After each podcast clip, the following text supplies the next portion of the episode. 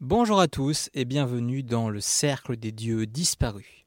Auteur de fantaisie et de fantastique, je partage avec vous le fruit de nombreuses années de recherche sur les mythologies du monde, un sujet qui m'a toujours fasciné. Dans cet épisode, nous allons terminer l'exploration du panthéon irlandais en le reprenant là où nous l'avons laissé parmi les enfants du Dagda. Aon, fille du Dagda, sœur de Bridget, déesse estivale et esprit de la fertilité. Elle apparaît sous les traits d'une jument écarlate qui fait fleurir les landes à son passage. Aolen, fils du Dagda qui défendait jadis la pierre du destin. La musique de sa harpe endormait les mortels s'approchant trop près et, pour le jour de la Saône, il brûlait tout ce qui se trouvait sur la colline de Tara avec son souffle de feu. Tous les enfants du Dagda ont un lien avec le feu ou le soleil et avec les arts. Balderg, fils du Dagda, père des magiciennes Skahak et Ifa, ainsi que de Arv. Les deux dernières ont épousé Lyr, qui est donc leur grand-oncle. Il aida son frère Angus à retrouver et courtiser Caer. Midil, le dernier des quatre fils de Dana, le moins connu, souverain de l'une des parties de l'autre monde. Il a été le tuteur d'Angus, qu'il éleva en secret car c'était un enfant illégitime. Et chez les vieux Irlandais, on ne rigolait pas avec ça. Delbae, fils d'Ogma et l'une des filles de Bailo, Ernmas, qui a régné un temps sur l'Irlande. Père d'Elaha, qui lui avec une fois Morley, et des triplés Matcha, Mordigan et Bov. Twirlen, un autre fils d'Ogma dont nous avons un peu parlé.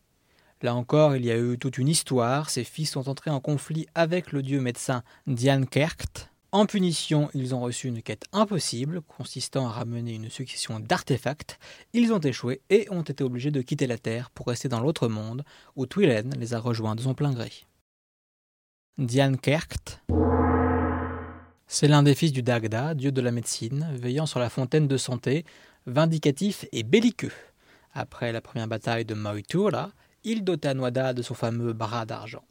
On dit qu'il peut guérir n'importe quelle blessure, sauf la décapitation. Miar, fils de Diankerkt, également un dieu guérisseur. Il parvint à greffer de nouveau à Noada son bras coupé. Il est depuis le symbole de la restauration de l'équilibre. Mais son père, fou de rage d'avoir été surpassé, l'a banni dans l'au-delà en représailles. En réalité, les mythes mentionnent qu'il a été tué, mais puisque c'est un dieu, ça ne me paraît pas très logique. Et c'est pour cela que je traduis en banni dans l'au-delà avec obligation d'y rester, comme je l'ai déjà fait plusieurs fois depuis le début de ce podcast. Ahmed. Fille de Dunkerque, elle est l'arboriste divine, seul être connaissant l'entièreté des plantes médicinales. Elle entretient la fontaine de santé de son père et le monument dédié à son frère, où ses larmes ont fait pousser toutes les plantes curatives du monde. Ethan une déesse de la poésie, fille de Dunkerque. Elle est au cœur d'un mythe très long et très compliqué à base d'adultère, de réincarnation. Je vous invite à le chercher par vous-même. Désolé. Kian. On ne sait pas quel est son attribut. C'est un fils de Dunkerque, époux de l'une des trois filles de Baylor, Ethné, et surtout le père de Lug. Lug. Double gong pour celui-là et il le mérite dieu de la lumière, fils de Kian et d'Acné, c'est le dieu polytechnicien. Il représente à la fois la classe souveraine, la classe artisanale et la classe sacerdotale, les trois classes de la société celte. Il est le souverain des divers souverains du monde des morts. Au combat, il est presque invincible grâce à sa lance de feu, l'un des talismans d'Irlande, qui apporte la victoire à celui qui la manie. Il est roi de l'Est de la terre et du printemps, et il est présent dans tous les panthéons celtes sous des avatars un peu différents. Loup, Lugos.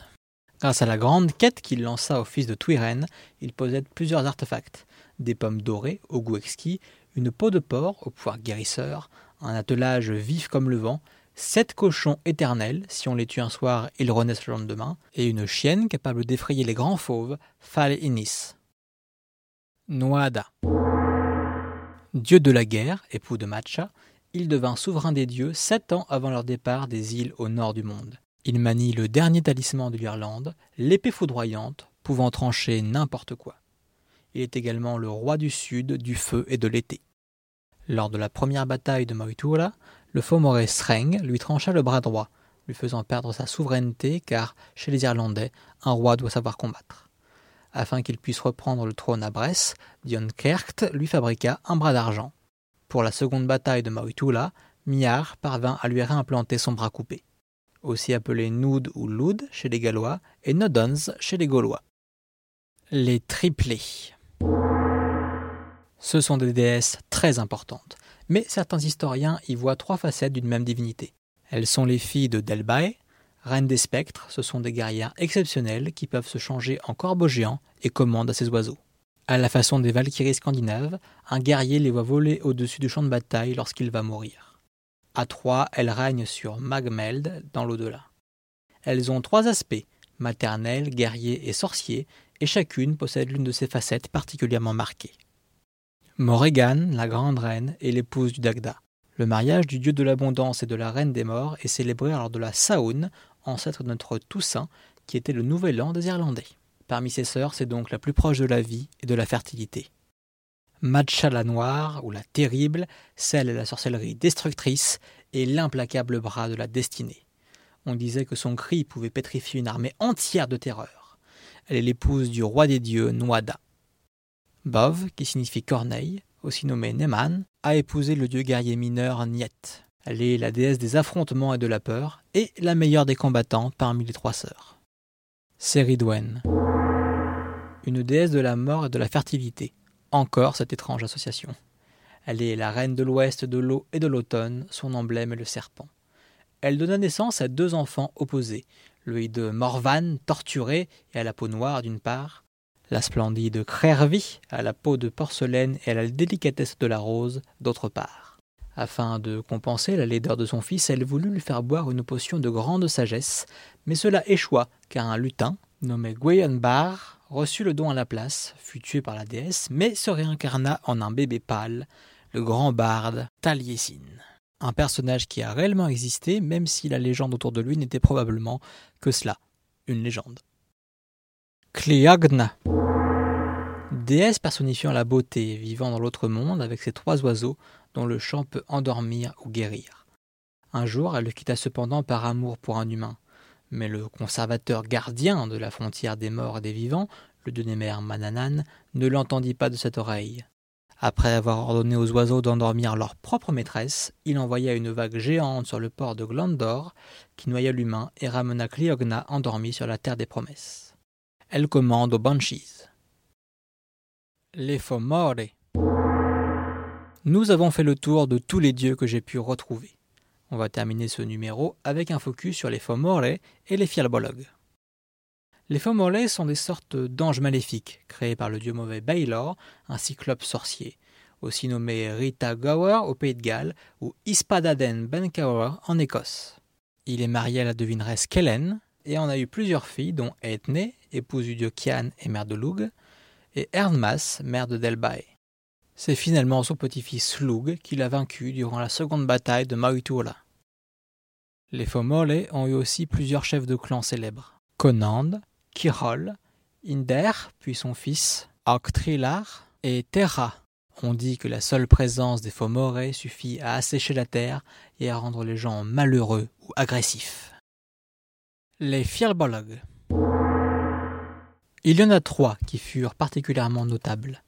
Eored Machrierk, le dernier roi des Fialbolog, car il fut tué après dix ans de règne durant la première bataille de Mautula, qui vit les Tohadan prendre les rênes de l'île et les Fialbolog contraints de se réfugier dans les îles d'Aran. Sreng, le grand guerrier qui parvint à trancher le bras de Noada lors de la première bataille de Mautula, Lié par un pacte de sang à Balès, il fut contraint de combattre aux côtés des faux Morley durant la deuxième bataille. Et la sorcière déjà mentionnée dans le précédent épisode, vaincue par Berhuile durant la guerre contre les Twaha d'Anan, elle ravageait la récolte par magie, mais a fini par être faite prisonnière et expulsée d'Irlande. Certains textes la disent originaire d'Athènes. On se souviendra que les Fierbologues sont des Némédiens qui ont été exilés en Méditerranée avant de reconquérir l'Irlande. Un grand merci si vous m'avez suivi jusque-là. La semaine prochaine, on attaque le panthéon gaulois qui, heureusement, est bien moins compliqué, déjà parce que les liens de famille sont quasiment absents ou alors inconnus.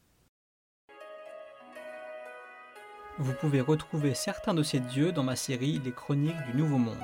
Elle retrace les aventures d'une jeune celte autour du monde, à la rencontre d'une quinzaine de cultes polythéistes. Durant mes recherches, j'ai comparé plusieurs sources quand cela était possible et j'ai dû faire des choix, donc je ne prétends pas détenir la vérité sur les dieux que je vous ai présentés. Certains points ne seront sans doute jamais tranchés avec certitude. Si cet épisode vous a plu, n'hésitez pas à mettre une note et à le partager. À la semaine prochaine